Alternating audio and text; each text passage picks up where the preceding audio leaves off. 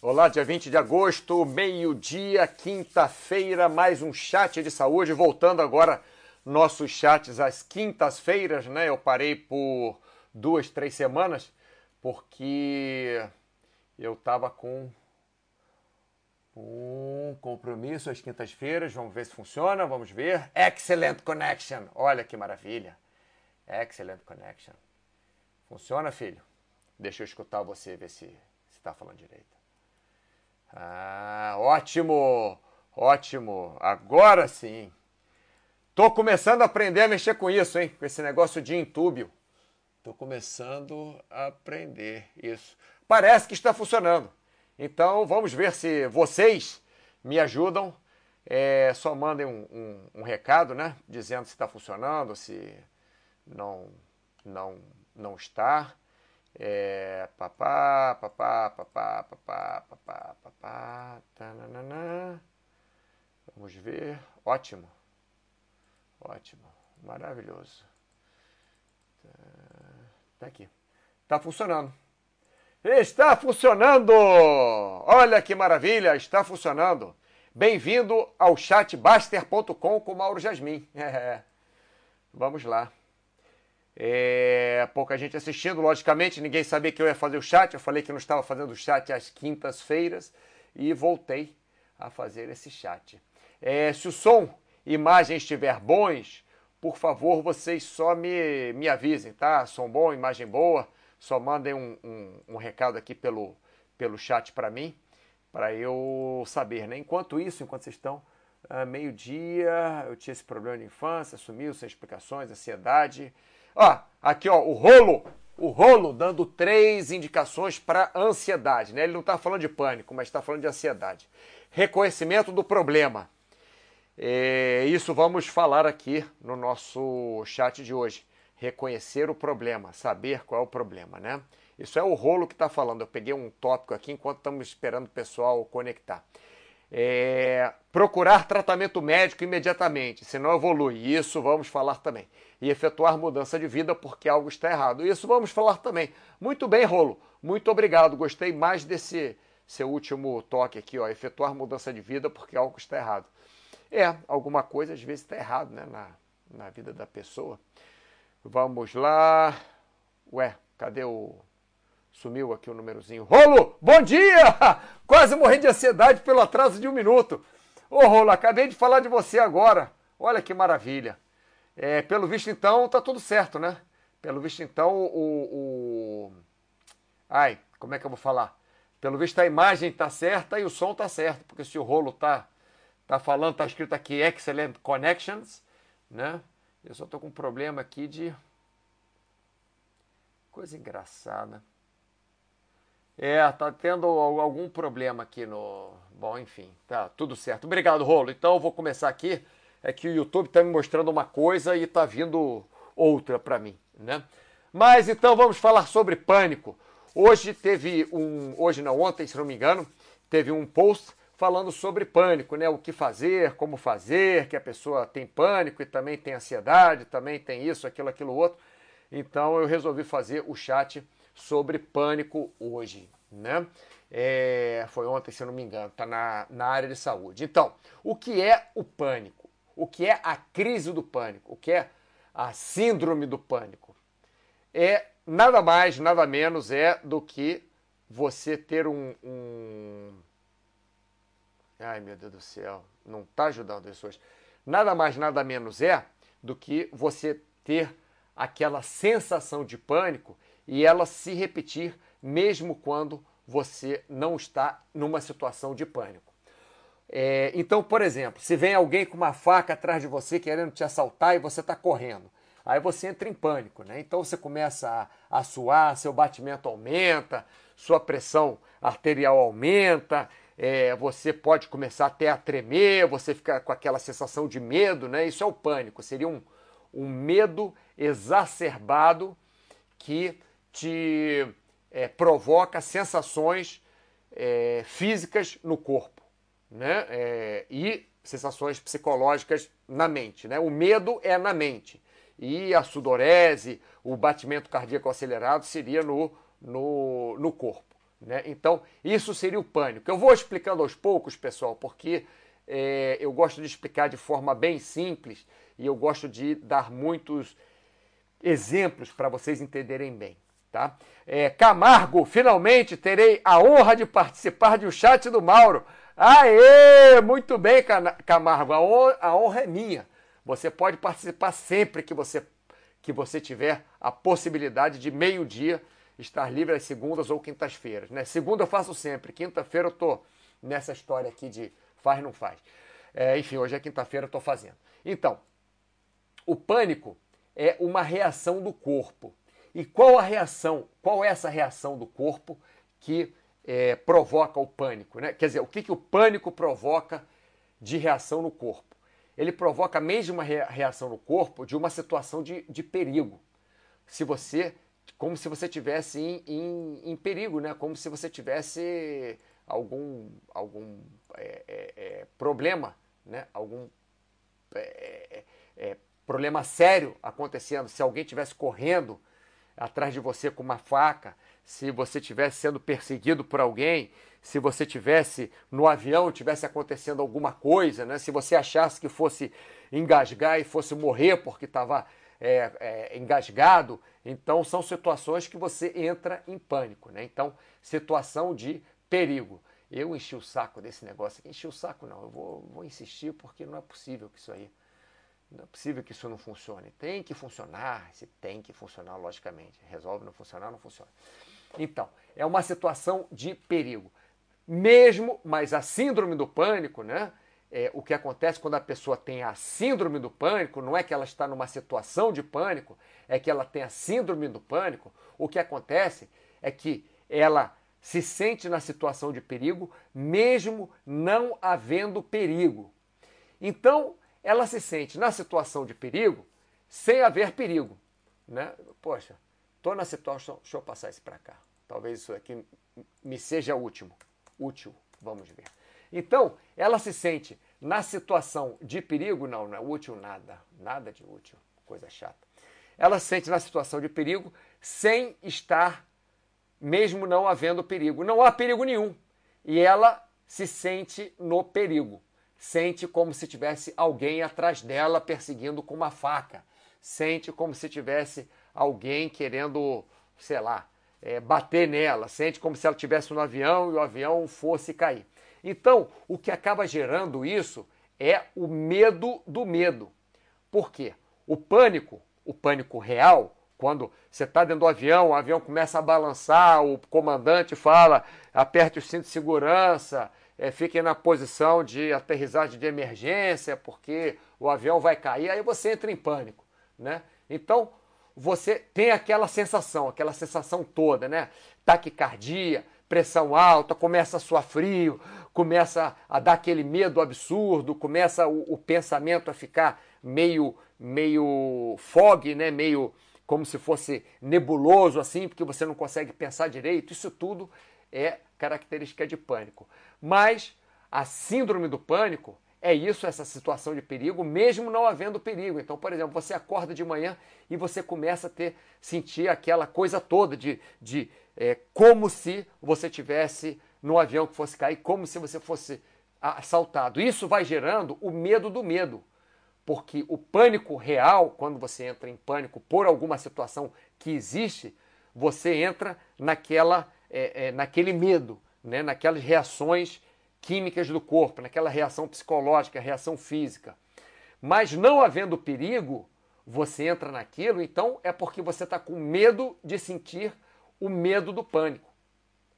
Então a reação do corpo é a mesma reação como se você estivesse correndo perigo, mas você não está correndo perigo. Então isso é que seria a síndrome do pânico. Ah, descobri, olha que legal. Ufa, descobri, até que enfim. Isso que seria a síndrome do pânico. Vamos ver o que vocês estão escrevendo aqui. Rolo, eu percebi que grupos de WhatsApp com excesso de mensagens, notícias na televisão, aumentam muito a minha ansiedade. Sim o que acontece? Notícia na televisão normalmente é uma porcaria. Por quê? Eu não tenho nada contra repórter, não. É uma carreira muito nobre, é uma carreira muito importante. Mas o que acontece é que você, é, é, a empresa, ela tem que lucrar. tanto o jornal, quanto a revista, quanto o, o, a televisão, ela tem que lucrar. Então, logicamente, ela faz, né, ela projeta a notícia da forma que chame mais atenção às pessoas. E, infelizmente, as pessoas se sentem mais ligadas à desgraça do que a qualquer outra coisa. Então, por exemplo, quando você está dirigindo, né, você está no carro, está no ônibus, e você te, e tem um acidente ali, é, no, nós somos impelidos a olhar para aquele acidente. Né? Nos Estados Unidos tem até um nome para isso, rubbernecking.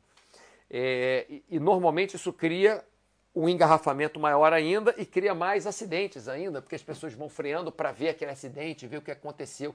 Então, ninguém, não ninguém, mas muita gente não gosta de ver sangue, não gosta de ver desgraça, mas o ser humano é impelido àquilo, impelido a, a, a ver desgraça, impelido a ver quando tem um acidente alguma coisa, impelido a ver a notícia ruim. Então, a melhor coisa, Rolo, que você pode fazer é evitar notícia de televisão. Desculpa, se, se alguém que está assistindo trabalha na televisão, eu já trabalhei em televisão também, mas, enfim, infelizmente, principalmente jornal, jornalismo, traz muita ansiedade para você. Porque fica aquela coisa, ah, no próximo bloco nós vamos mostrar isso, no, no bloco seguinte vamos ver, aí você vê aquela imagem do que vai acontecer e não acontece, aí você fica esperando. Isso gera muita ansiedade, né?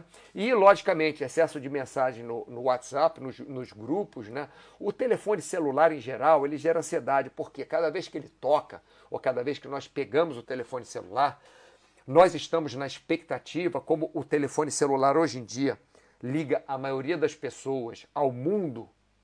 Então, nós quando pegamos o telefone celular, nós estamos esperando uma notícia boa ou uma notícia ruim. Nós estamos esperando é, aquela moça, aquele rapaz é, que, que nós, nós queremos é, sair com ele, com ela, é, é, que eles respondam a nossa mensagem, ou podemos esperar também que aquela pessoa que está mal, que está no hospital, melhore ou piore. Então, normalmente gera ansiedade. Normalmente, telefone celular gera muita ansiedade. Eu, entre aspas, tenho que deixar meu telefone celular ligado. Mas o que, que eu faço? Eu coloco um grupo de pessoas e deixo ele ligado só para aquele grupo de pessoas. Que meu telefone celular faz isso.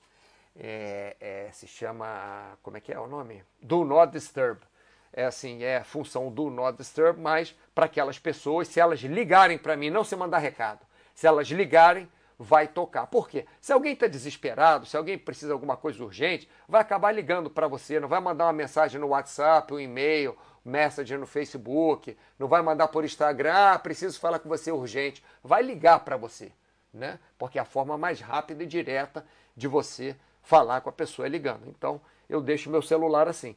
Mas para grupos, por exemplo, a, mesmo, a menos que eu esteja num evento de paraquedismo, por exemplo, e é, é, estão me passando a mensagem que horas que vai ser isso, que horas que vai ser aquilo, que eu preciso interagir, aí eu deixo ligado. Senão eu deixo desligada a campainha. Na maior parte do tempo está desligada a campainha.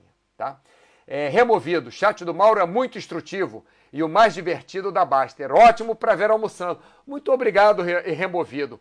Eu estou falando assim nesse tom alegre, mas eu fiquei emocionado com o que você está falando. Legal, que bom que eu passo alguma coisa boa, pelo menos diversão para o pessoal. Camargo, tenho problemas com ruídos. Eu também, Camargo. Mudei de casa justamente por isso, mas o apartamento de novo também acabei ficando embaixo de um morador problemático, que tomou muito uma semana antes de eu chegar. É, Camargo, tem um negócio chamado tampão de ouvido ou plug de ouvido que você pode colocar que diminui bastante o ruído. Logicamente, algumas frequências não diminui. Frequências agudas diminui. Por exemplo, alguém, é, alguém gritando, isso aí diminui. É, música diminui. Agora, logicamente, aquelas frequências bass, né, aquelas frequências graves, tipo tum, tum, tum, tum, isso aí você vai escutar de qualquer maneira, porque reverbera no seu corpo todo. Mas você tenta usar plug de ouvido porque ajuda bastante. Eu tenho problemas seríssimos com ruído. Eu coloco aquele tampão de ouvido praticamente todo dia quando eu vou dormir. Às vezes eu esqueço, mas normalmente eu coloco. É... E, e minha casa tem é, tem janelas, aquelas de, de duplo cristal, né? não é cristal, é vidro duplo, né? Que tem é, é, vácuo no meio, né? Então, é, ruído de fora não entra. Agora, logicamente, quando o vizinho sobe a escada aqui, que fica em cima do meu quarto, aí realmente eu escuto. Isso é um, é um problema horrível. É, continuando Camargo aqui. Então, isso me deixa. É, é, então, tem isso mesmo de medo do medo. Eu já fico alterado em pensar o que ele vai fazer, uma barulheira. Sim, sim. Isso que você está falando não é pânico, isso é ansiedade, mas existe isso mesmo. Você já chega em casa, eu tenho isso no verão aqui, a, minha, a cidade onde eu moro é uma cidade de veraneio. Então no inverno fica aqui tranquilo, não tem problema nenhum, não tem nada e tal. Mas no verão, quando alugam um apartamento aqui na frente, é, porque eu tenho um apartamento em cima do meu, né? E tem dois apartamentos na frente. É, então, quando aluga um dos apartamentos, o outro é uma família que é quietinha. É, às vezes vem rapaziada, faz festa até de noite, bota música meia-noite e tal. Já, já fui lá duas vezes reclamar, em duas épocas diferentes. Mas realmente, quando tem gente, eu já fico angustiado, já gera aquela angústia antes de, de dormir, né? Porque, pô, o cara vai fazer barulho, eu vou estar tá dormindo, já começa. Pé, pé, pé, pé, pé, pé. É, vou, vou começar a acordar no meio da noite não vou conseguir dormir mais. Eu sei bem como é que é isso, Camargo. Paizão, mais um chat interessante. Valeu, Mauro. Valeu, Paizão. Rolo, Camargo, você pode fazer isolamento acústico no AP. Sim. É, Rolo e Camargo, exatamente isso que eu falei. Aqui na minha casa, no meu apartamento, eu não tenho isolamento acústico. Eu tenho isolamento nas janelas. Mas o meu vizinho de cima, esse que eu falei que não tem problema, quando ele fez obra, eu conversei com ele e ele fez isolamento acústico no chão, no piso do apartamento dele. Então o vizinho de cima normalmente, a menos que fique pulando, né, mas não, não me atrapalha o barulho. Agora, quando ele sobe a escada, que é do lado de fora, ao lado do meu, do meu, do meu quarto, aí realmente eu escuto aqueles pés, né, subir tec, tec, tec, tec, mas não é lá muito barulho não. É, removido. TV transforma até notícia boa em coisa ruim alarmante. Exemplo, Covid está no geral só caindo no Brasil. E só falam estava caindo, mas estabilizou. É, está matando também jovens, etc. É, exatamente. O que acontece, como o removido está dizendo, é que para vender existe uma coisa chamada sensacionalismo. E nós, seres humanos, usamos o sensacionalismo não só nas notícias, na televisão, no jornal, mas nós usamos o sensacionalismo para chamar atenção, né? Então, às vezes acontece, você dá uma topada com o dedo do pé, aí, pô, machucou um pouquinho ali, ai, ai, e tal. Desde criança é assim. Você vê que criança é assim, às vezes não acontece, a criança cai, dá de cara no chão, e aí levanta assim naquela que vai chorar, os adultos todos ficam calmos, a criança acaba que nem chora. E às vezes a criança dá uma topadinha ou cai assim um pouquinho, todo mundo, o que, que foi, o que, que foi? A criança ah, começa a chorar. Isso vem desde que nós somos pequenos, né? Rolo removido, é bem isso mesmo. É, beleza. Bom, pessoal, então vou continuar aqui, tá? É... Então já expliquei, né? O pânico, é, principalmente a, a síndrome do pânico, não a, a sensação de pânico em algum momento, mas a síndrome do pânico é uma reação do corpo de uma situação de perigo, mesmo não havendo perigo. Seria o medo do medo. Muita gente diz que, que o pânico você só tem pânico uma vez. Só precisa você ter pânico uma vez para você, é, em algumas pessoas, é, engatilhar, não, disparar a síndrome do pânico. Né? Então você começa a ter pânico daquela situação que não está acontecendo, mas você começa a ter como o, o, o Rolo falou, né, que Camargo falou também, que é uma coisa que vai acontecer, por exemplo, alguém vai fazer barulho e você já está angustiado com aquela história. Agora vamos conversar aqui. Como se instala? Como se instala a crise de pânico? Como se instala a síndrome do pânico? É porque pânico todo mundo pode ter, né? Tá acontecendo alguma coisa, você vê, sei lá, é, época de arrastão, que tinha arrastão nas praias do Rio de Janeiro. Você via aquele bando de gente correndo, te dava pânico, porque você podia ser pisoteado, podiam te assaltar, podiam te dar uma facada, enfim. Como sempre, bebendo uma aguinha aqui. Hum. Mas como se instala a síndrome do pânico? A síndrome do pânico, nada mais, nada menos é, de uma, de, quer dizer, não é que seja só isso, mas de uma forma é, chula, de uma forma simples, a síndrome do pânico, ela é o hábito da crise, da crise de pânico. Né?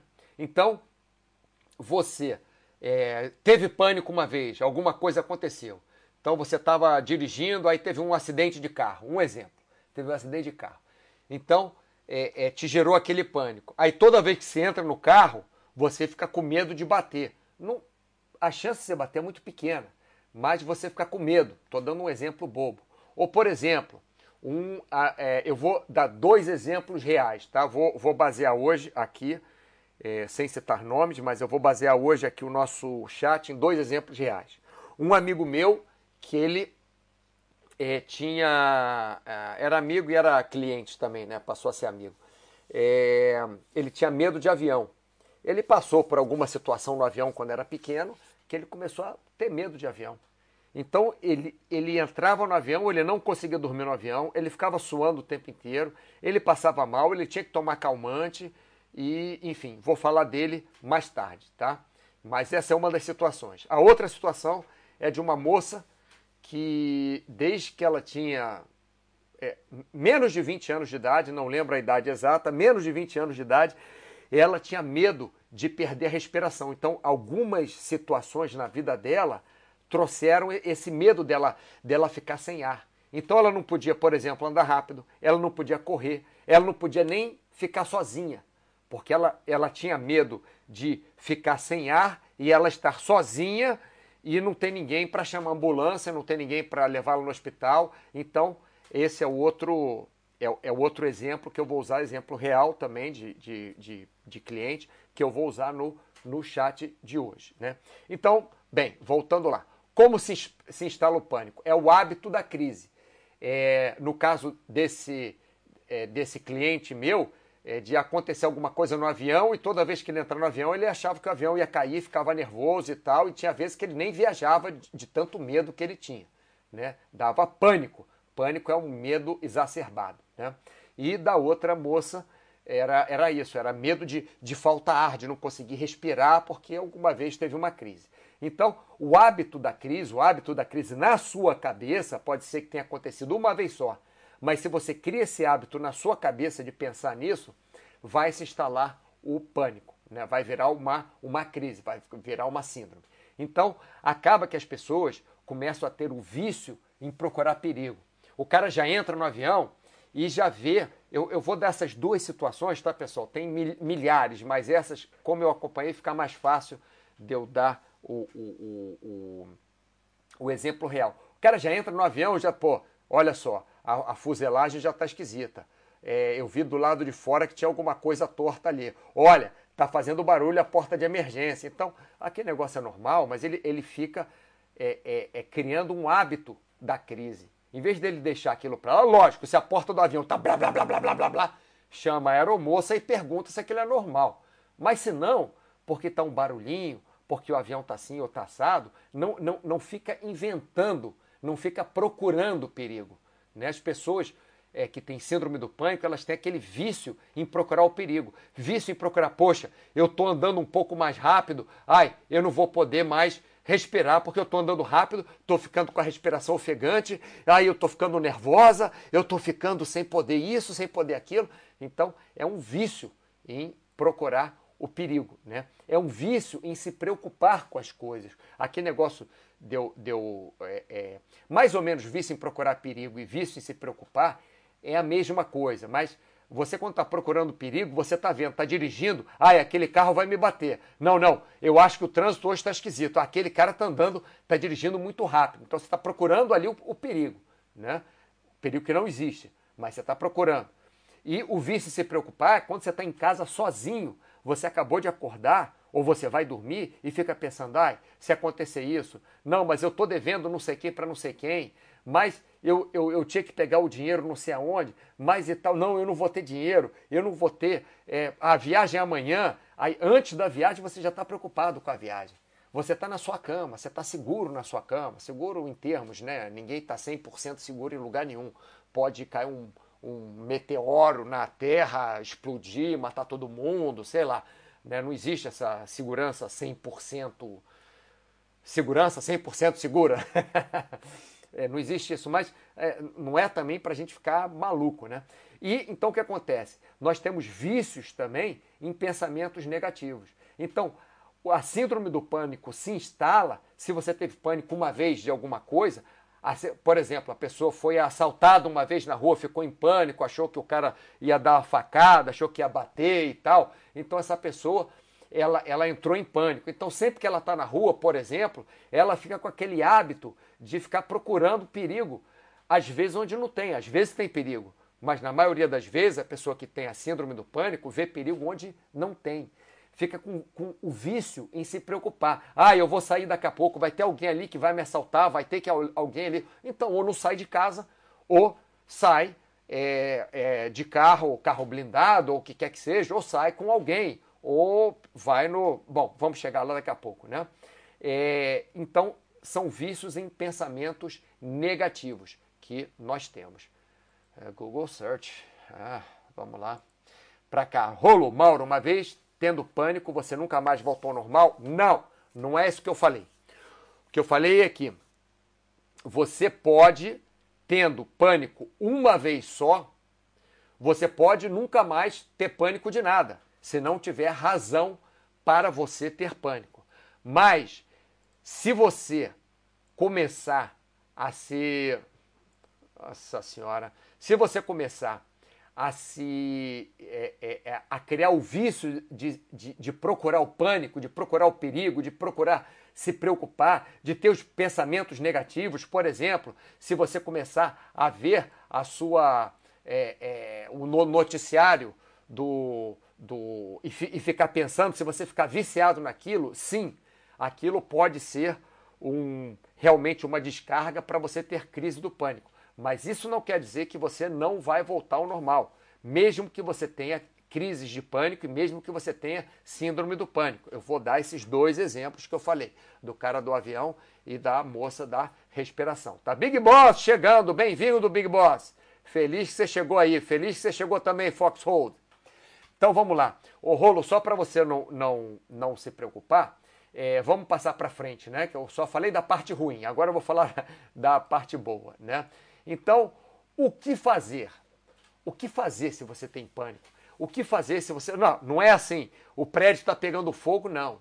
Eu vou tirar meu pensamento que o, o, fogo vai me pegar e que eu vou morrer cremado. Não é isso, né, pessoal? Lógico. Se existe uma razão para você ter pânico, né? Vai no pânico.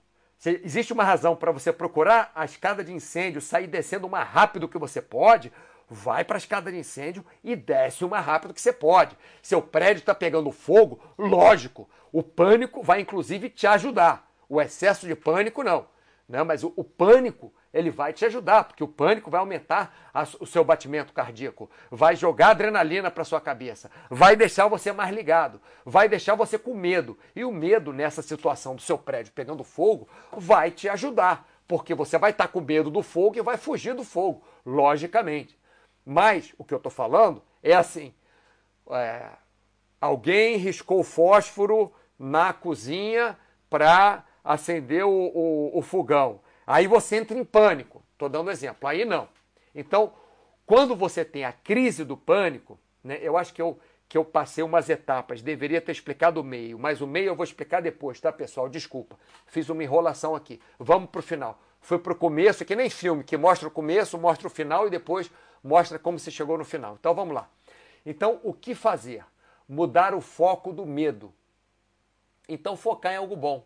Por exemplo, se você está no avião, né? Se você está no avião, o avião começa a tremer, não fica focado que o avião está tremendo, que tem turbulência. Foca em alguma coisa boa, foca que você está viajando, foca que você está tirando férias, foca que você está com a sua família ali contigo, foca em alguma coisa boa, né? Como que a gente faz isso? Tem um termo técnico que, que se chama ancorar o pensamento. Você, ao invés de você focar no avião que está balançando, focar que você está em perigo, você ancora seu pensamento em outra coisa. Pode ser em objetos, pode ser em situações. Ou melhor, você pode ancorar o seu pensamento.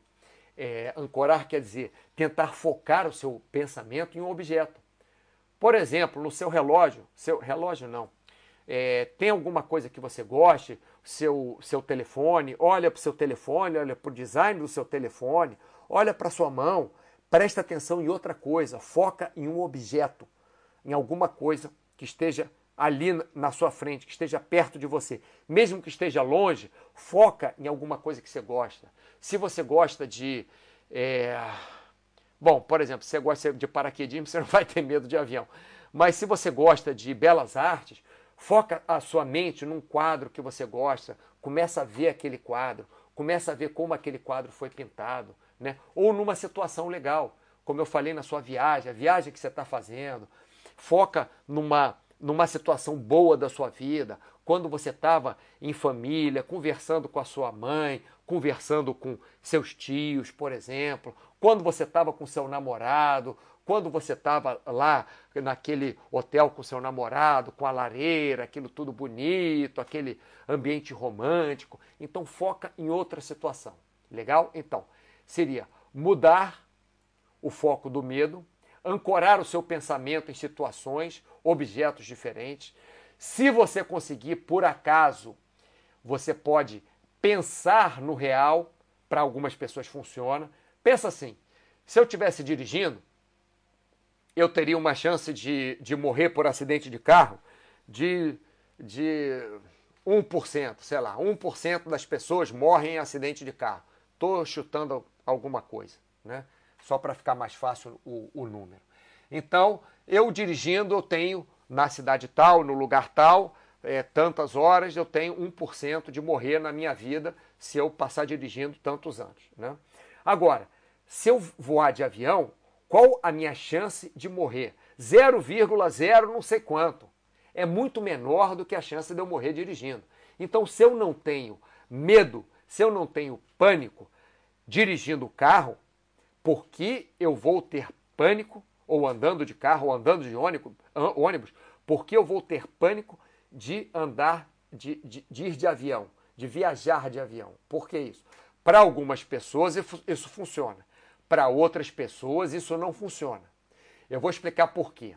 Porque às vezes a situação é tão surreal na sua vida que te dá pânico. Por exemplo, você saltar de um avião para fazer paraquedismo. O corpo não está acostumado com aquilo. O corpo está acostumado a andar de avião? Sim, está acostumado a andar de avião. Mas o corpo não está acostumado a se jogar de 4 mil metros de altura é, com seus braços abanando. Então, pode te dar pânico. O que você tem que fazer é tentar se acalmar e pensar que a probabilidade de morte no paraquedismo é de 300 mil para uma. Cada 300 mil saltos tem uma fatalidade.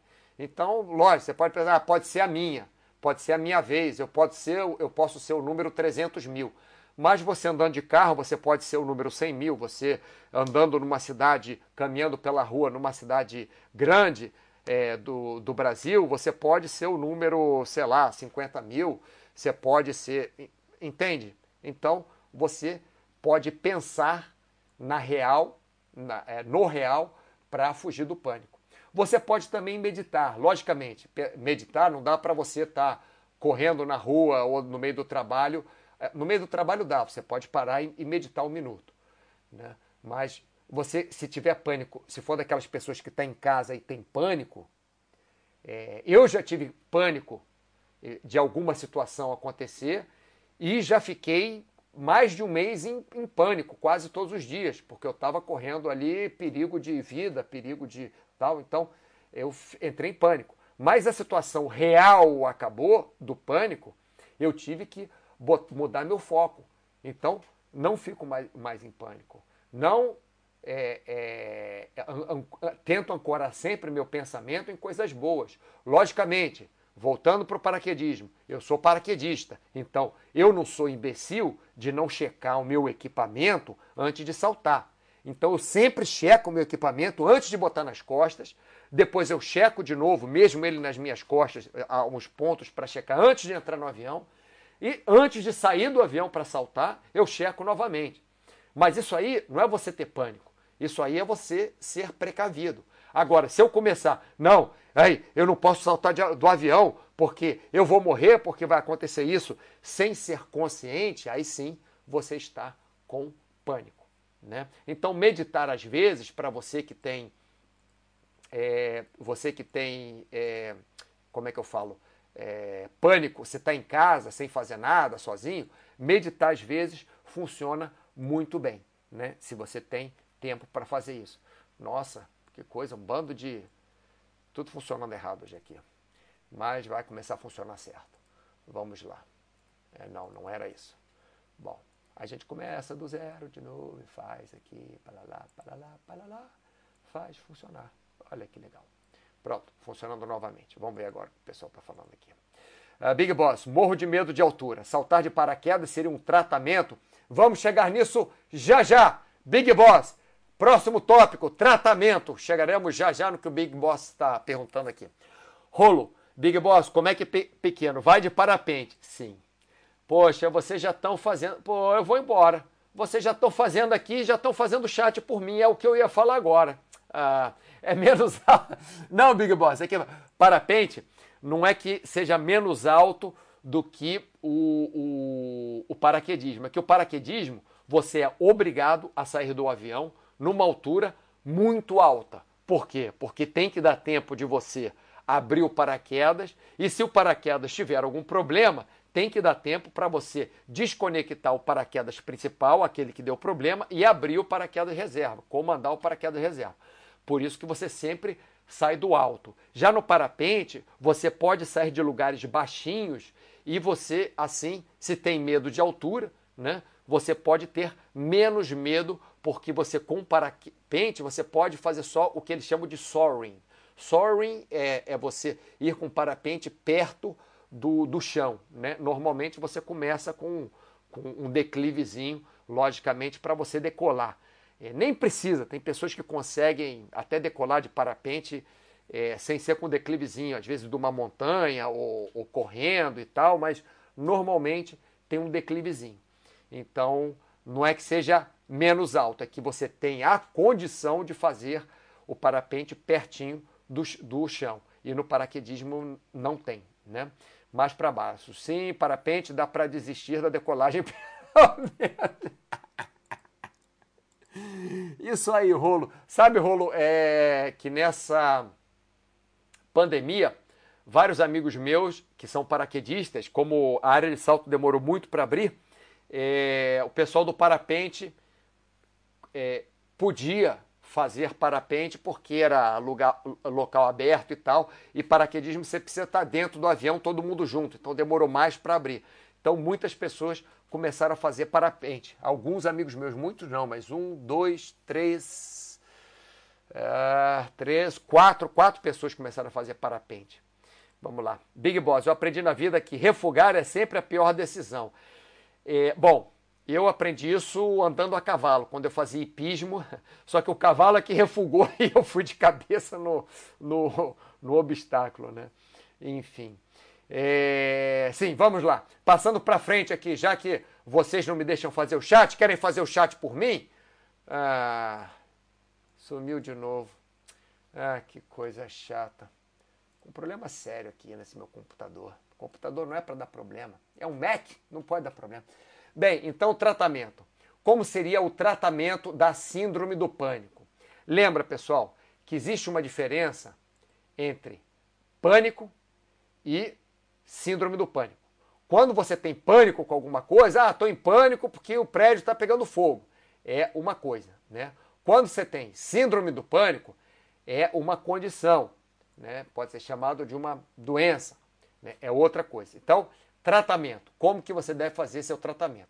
Logicamente, procurando médico, procurando terapia e, se for indicado, medicamentos para você pode ajudar. Então, a primeira coisa, se você tem síndrome do pânico, se você tem crises de pânico de verdade, você deve procurar um médico. Ah, mas o Mauro falou isso, eu vou tratar com. Não, não, eu, eu não trato. Nem, mentira, eu trato, mas não você. Né? Eu trato, eu faço parte de uma equipe que a gente trata pessoas com várias doenças, inclusive síndrome do pânico.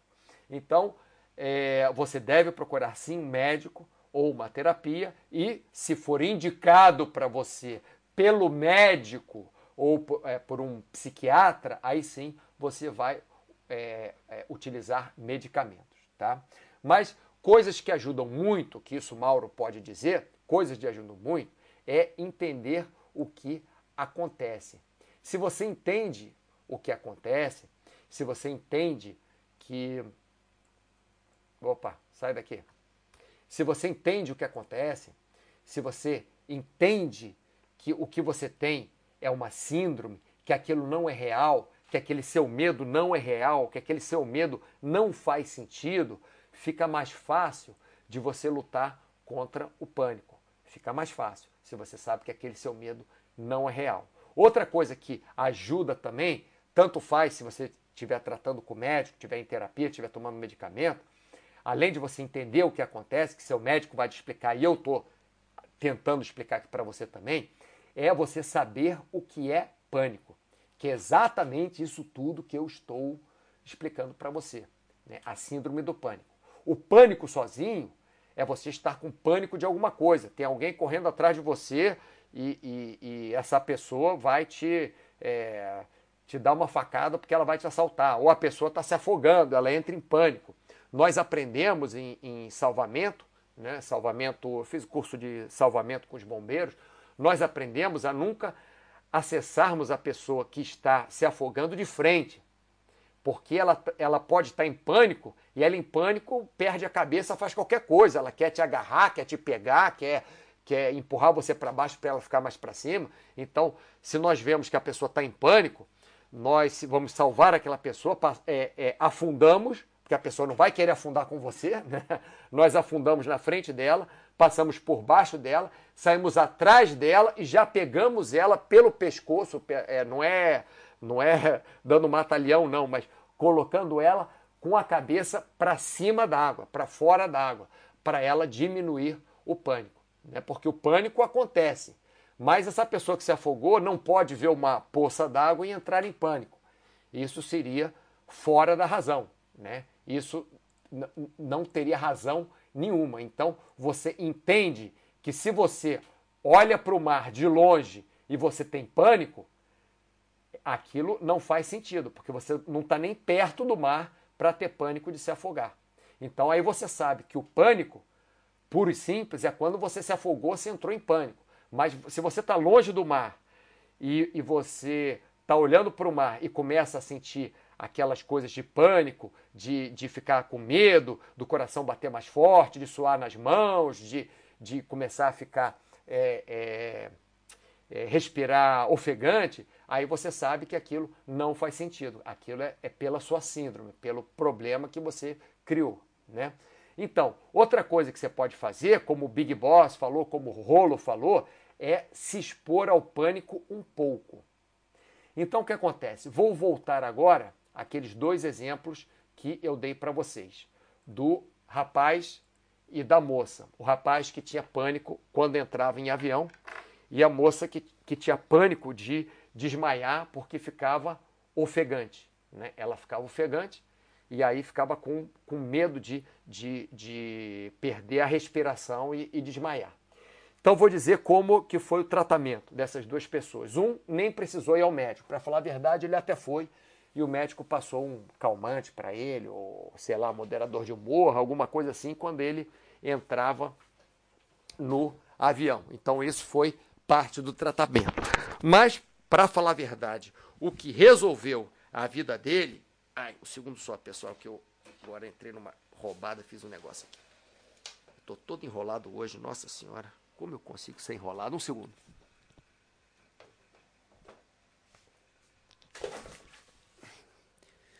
Ai, beleza, voltei. Alô, alô, voltei mesmo, mais ou menos aqui. Deu uma pancada com. Essa minha casa está muito cheia. Eu moro num lugar pequeno, tem muita coisa dentro. Então, Voltando, pessoal, mil perdões, hein? Mil perdões, mas foi uma pequena emergência aqui. Desculpem. Bom, então o rapaz que tinha medo de avião, ele tomava um, um remédio para acalmar, né? Quando ele ia viajar de avião, e raramente ele viajava de avião.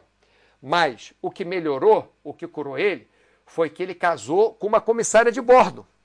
Aí o que acontece? Ele casou com a comissária de bordo, ele começou a ter passagem de graça, naquela época tinha, né? De business e tal, e ela queria viajar, aí o que, que ele ia fazer? Ia deixar de viajar? Não, ele enfrentou. Como o Big Boss falou, ele não retro, é, ele não refugou, né?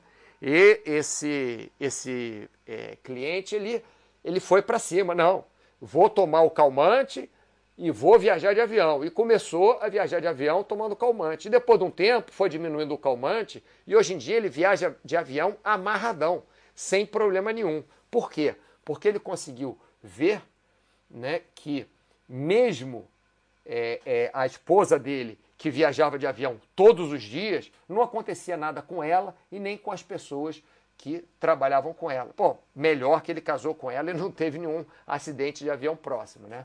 Mas é, hoje em dia ele não tem problema nenhum de viajar de avião, pelo contrário, ele adora avião. E no caso da moça que tinha problema de, de respiração, né? Tinha, o pânico trazia para ela, o pânico, o que acontece é que o pânico atrapalha a vida das pessoas, né?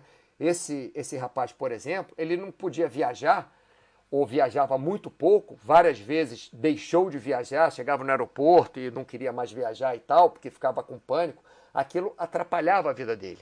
No trabalho, atrapalhava até para o lazer. Né? Depois que ele casou com a comissária de bordo, não teve jeito. Ela meio, entre aspas, obrigou ele, ah, não, vamos viajar. Eu trabalho na companhia aérea exatamente para isso, não é para ficar rica, é para poder viajar nas minhas férias. E aí ele foi. Né? E da moça, que tinha o problema, ela não podia ficar sozinha, por quê? Porque ela tinha medo de é, perder o fôlego, desmaiar e ninguém está com ela para chamar o médico, nem levar ela para o hospital. Então, esse era o pânico dela. Porque ela, uma vez na infância, na adolescência, ela teve um problema respiratório qualquer. E o outro problema que aquilo criava na vida dela, fora ela nunca poder estar sozinha, o outro problema que criava é que ela não podia fazer exercício. Ela não podia caminhar rápido na rua. Ela tinha que fazer tudo devagar. Então, o que, que nós fizemos com ela? É, é, nessa parte eu, eu entrei bem, bem, bem fundo mesmo. Né? A gente começou a treinar com ela exercícios leves, exercícios de alongamento. Passamos por uma caminhada leve na esteira, até que passamos por uma corridinha leve de tipo assim, 15 segundos, 30 segundos, alguma coisa leve. No final, é, ela é, já estava correndo 30 minutos seguidos, já estava viajando de avião sozinha, sem nenhum conhecido, porque antes tinha que ter um conhecido no avião. O avião podia estar tá cheio de gente, mas alguém tinha que ser conhecido dela. Senão ela também não entrava no avião. Tá vendo? Problema, avião dá muito problema, né, pessoal? Bom, enfim. E uma coisa que, que eu fiz, até que foi hoje em dia engraçado, na, na hora não foi nada de engraçado. Quando eu comecei a colocar essa moça para correr, é, como aqui o, o, eu não sei quem falou, Big Boss falou, é, quem é que falou mesmo? Pá, pá, pá, pá. Ai. Bom, enfim, de, de colocando a pessoa pouco a pouco né, é, perto daquilo que leva ela ao pânico, eu comecei a fazê-la correr e às vezes eu ligava para o médico dela já e ficava com o médico dela na linha, que era o psiquiatra. Eu falava: olha, Estou aqui com o doutor tal na linha contigo. Oi, tudo bem? Ele falava com ela e tal. Estamos aqui. É, se precisar qualquer coisa, pode deixar que a gente já está com o médico pronto para cuidar de você. E pouco a pouco ela foi tendo confiança em mim, logicamente, pouco a pouco ela foi correndo e não teve mais crise de pânico. Tanto quanto o outro rapaz não teve mais crise de pânico. E crise de pânico pode ser várias coisas, pessoal. Já tratamos gente também que não conseguia sair de casa porque tinha medo de estar na rua. Não é que o medo de estar na rua, de ser assaltado, de medo de acontecer alguma coisa na rua. Então a gente mandava a gente lá também, batia na porta da, do, do, do, do senhor, levava para passear, levava para passear no parque um pouquinho, aí daqui a pouco a, a professora, entre aspas, terapeuta, aí, ah, vou comprar um negócio ali, já volto, fica aí no banco sentado. Íamos deixando ele pouco a pouco, né? É, sozinho, ou ela ia ao banheiro, é, no shopping, por exemplo, ele ficava sozinho. O problema dele era não ter ninguém conhecido também. E não é que, que rolo você nunca vai. Ah, não é o rolo, agora, agora, agora me enrolei, rolo, agora me enrolei, enfim. É, não é que, para quem perguntou que nunca mais vai voltar ao normal, sim, volta ao normal. Já vi pelo menos, eu falei duas, mas lembrei de outra, pelo menos três pessoas que não têm mais pânico algum, é, nem que seja deflagrado algo é, que leve essa pessoa que antes tinha pânico por aquilo, ter pânico novamente. Vou explicar. Por exemplo, esse do avião, nem que o avião tenha turbulência, ele entra em pânico novamente. A outra da respiração, nem correndo, que ela fica ofegante, fica com falta de ar, ela entra em pânico novamente. E o outro já sai na rua normalmente, quer dizer, não, não sem maiores problemas. Né? Deixa eu ver agora o que, que vocês falaram aqui. Ah, vamos lá. Pá, pá, pá, pá, pá. Opa. Mauro, quando você fala pânico, é ataque é, de ansiedade ou são coisas diferentes? Teoricamente são coisas diferentes, tá? É, teoricamente, pânico é uma coisa e ansiedade é outra. Mas o que eu posso dizer para você é que a ansiedade, ela, o pânico envolve ansiedade. No meu ponto de vista, um ataque de ansiedade é um ataque mais leve do que um ataque de pânico. O ataque de pânico pode é, seria um ataque de ansiedade exacerbado, tá? Na minha forma de ver. Tecnicamente são coisas diferentes, mas eu não sei exatamente qual a diferença técnica de cada um deles. Mas para as duas coisas, para a ansiedade e para é, o pânico, tudo o que eu falei serve. O que eu falei para o pânico serve para a ansiedade, o que eu falo para a ansiedade serve para o pânico também. Removido. Big Boss, casa com uma alpinista. Maravilhoso. Camargo, refugar, entre parênteses, não aceitação, envolve mecanismos de sistema que demandam muito do organismo, principalmente do cérebro. Raiva, ódio, não aceitação são sentimentos que ficam em constante validação. Boa sua, sua definição aqui, ô Camargo, adorei. É, então é interessante compreender o medo e encontrar um meio de se adaptar a isso. Alguns usam religião, alguns terapias alternativas, outros meditação. Importante transmutar o sentimento. Muito bem. Não importa como você chegue ao seu objetivo, contanto que você consiga, entre, entre aspas, sem fazer mal aos outros, né? Ou melhor, dentro do seu jardim, você vive o melhor possível, mas não mexe no jardim do vizinho sem autorização dele, se for para uma coisa ah, ruim. Né? Se for para uma coisa boa, você pode até ajudar seu vizinho lá. Legal. Big Boss, removido. Vale ter um almante alpinista? Já fui amarrar. Esse negócio aqui vai virar um, um, um chat pornô daqui a pouco.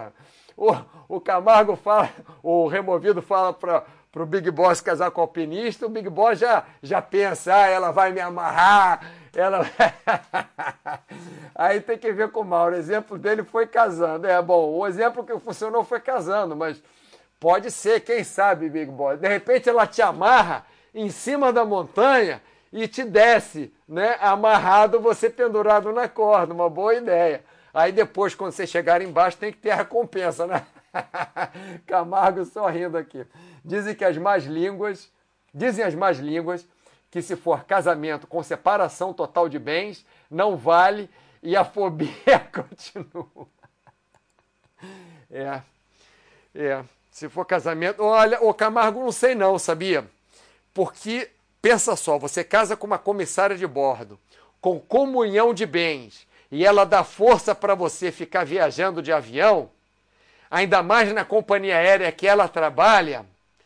É, então de repente ela, ó, esse avião aqui a gente não gosta muito não, esse avião está meio mais para lá do que para cá, então tem que tomar cuidado. Comunhão de bens, nesse caso, eu acho que é mais perigoso do que separação de bens, hein, Camargo?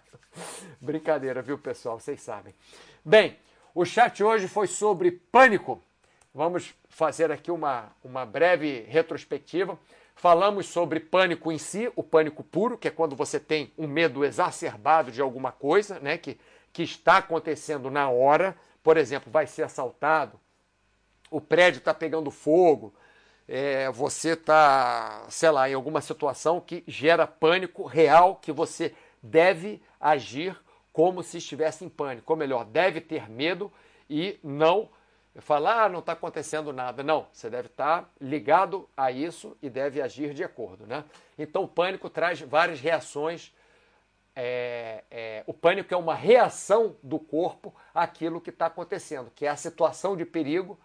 Mas a síndrome do pânico, a crise de pânico, sem ter razão, é uma reação do corpo ao pânico mesmo não havendo pânico. Então você acaba tendo medo de sentir medo, né? E como que o a crise do pânico, a síndrome do pânico se instala? Você criando o hábito da crise. Porque se você teve pânico por alguma coisa que aconteceu e depois é, não aconteceu mais, não tem por que você ter pânico de novo. Mas se você começa, acordou de manhã, está tomando banho e começa a ter pânico porque o avião teve uma turbulência há dois meses, é, é, há dois meses quando você viajou, então isso você está criando um hábito da crise, né? Você está procurando, você está começando a ficar viciado, não estou falando que é de propósito não, tá pessoal? Mas você está começando a ficar viciado em procurar o perigo, viciado em se preocupar com alguma coisa que não existe ali naquele momento, viciado em pensamentos negativos, né? É assim que a crise de pânico se instala, que, o, que, o, que a síndrome do pânico se instala. Né? O que fazer? Mudar o foco do medo. Então, se você, por exemplo, está sentado na cama e está com medo que o avião vai cair, você muda o foco, você pensa em algo bom. E mesmo se você estiver dentro do avião e está com medo que o avião vai cair, você pensa na sua cama ali, segura, pensa na sua viagem, pensa no jogo de futebol, pensa no que quer que seja muda o foco. Nem que seja pensar em uma caneta. Pega uma caneta, olha para a caneta e fica pensando naquela caneta. Isso se chama ancorar o pensamento. Você foca todo o seu pensamento naquela caneta. Ela é azul, ela é vermelha. Como é que funciona a caneta? Como é que ela escreve? Essa, essa bolinha aqui na ponta que pega a tinta e escreve. E para recarregar, como é que faz? Então você ancora seu pensamento em outra coisa ou em outra situação. Né? Ou você pensa no real, se você tem condições. Por exemplo, pensa, chance do avião cair é muito menor do que a chance de eu ser atropelado cruzando uma avenida ou menor da chance é, do que a chance de eu bater de carro, de eu sofrer um acidente de carro. Então, por que, que eu estou com esse medo? Por que, que eu estou com pânico? Tá? E coisas que você pode fazer também é meditar. Você está no avião, você pode meditar. Você está no seu trabalho, você está ansioso no trabalho, eu falei, né, para quem perguntou se eu estou falando sobre pânico ou sobre ansiedade. Crise de ansiedade também, igual. Você está com uma crise de ansiedade, tenta parar um minutinho, meditar por um minuto. Tenta pensar numa situação boa.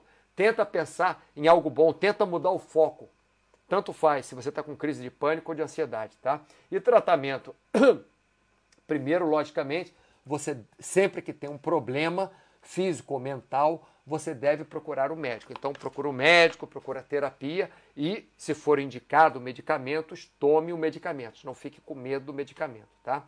É bom também, é, é, imprescindível, eu diria, entender o que acontece, entender que você teve um problema lá no passado e que você está com medo de sentir o mesmo medo que você sentiu quando você teve aquele problema.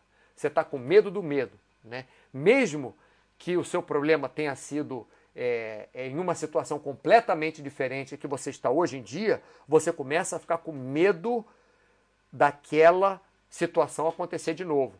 Então, é importante você entender o que, o que está acontecendo contigo é uma projeção, não é real.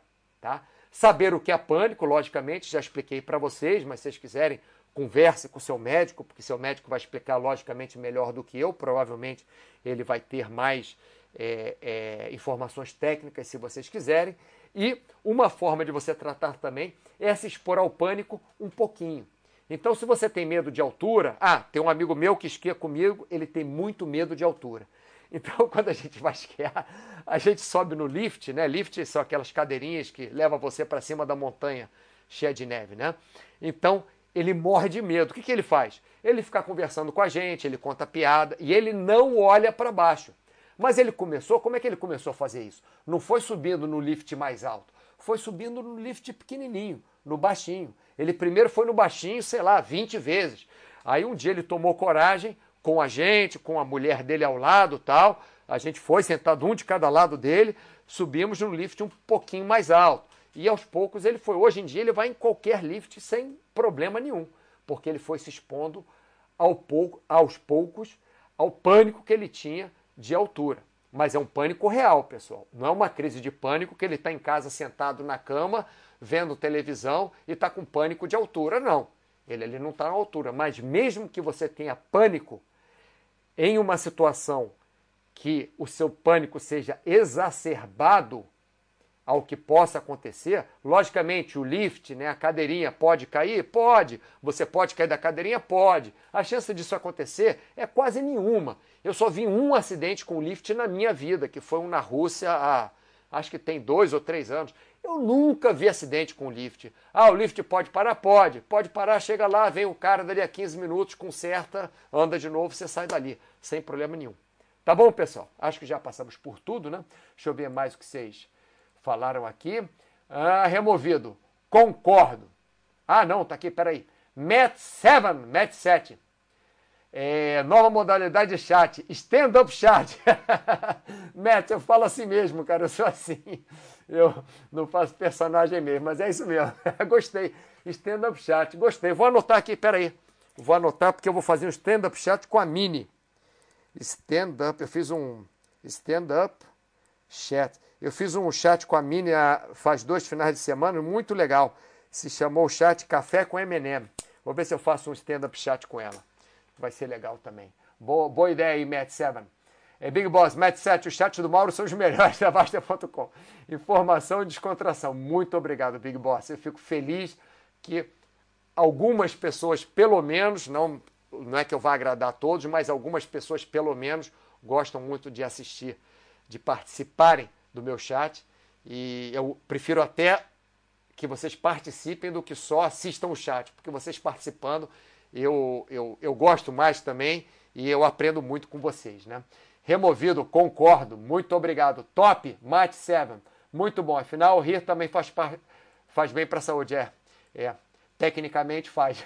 Não só o que a gente fala como, como jargão, né? mas tecnicamente rir faz bem para a saúde. Big Boss, pensei que o cara ia casar com a mulher do lifting.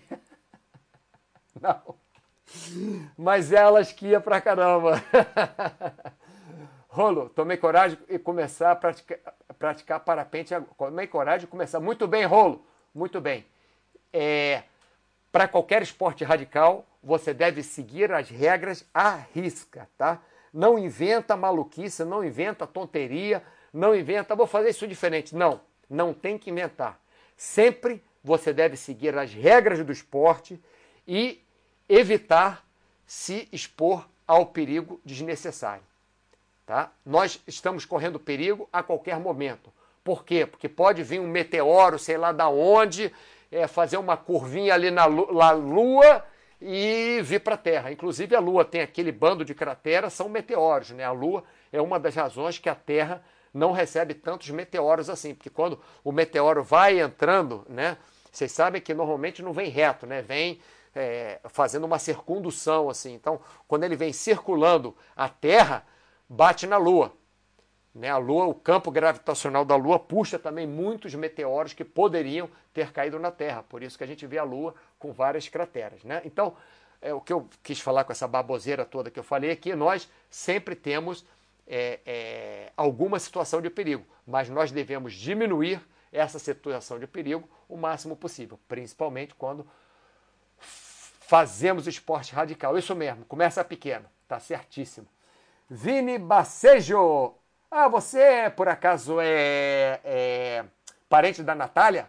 Batalha Bacejo? Minha amiga aqui, Natália Bacejo, mora aqui na Espanha. Parabéns, muito obrigado. Não sei se é para mim, mas muito obrigado de qualquer maneira, Vini Bacejo. ah, não, Vini, você não é não. Já falei contigo, sim. Você não é, não é parente da Natália, não. A gente já falou sobre isso. É, Camargo, obrigado, Mauro Show. De nada, prazer é meu em fazer esse chat. Sim, você não tinha falado que não? Da outra vez ou era outro bacejo? É porque já apareceu um bacejo assim. Enfim. Obrigado, Mauro. Show. Valeu, rolo. Bom, pessoal, estamos encerrando o nosso chat de hoje. Então, Vini, se você for primo da Natália, você fala com a Natália agora, que ela está viajando, logicamente, não está no Brasil. Fala com a Natália agora e fala que você assistiu meu chat. Pode dizer para ela se gostou ou não, não precisa ela me dizer. Né? Mas fala com ela. Pessoal, muito obrigado pela sua atenção. Até a próxima segunda-feira. Final de semana está chegando aí. Ótimo final de semana para vocês.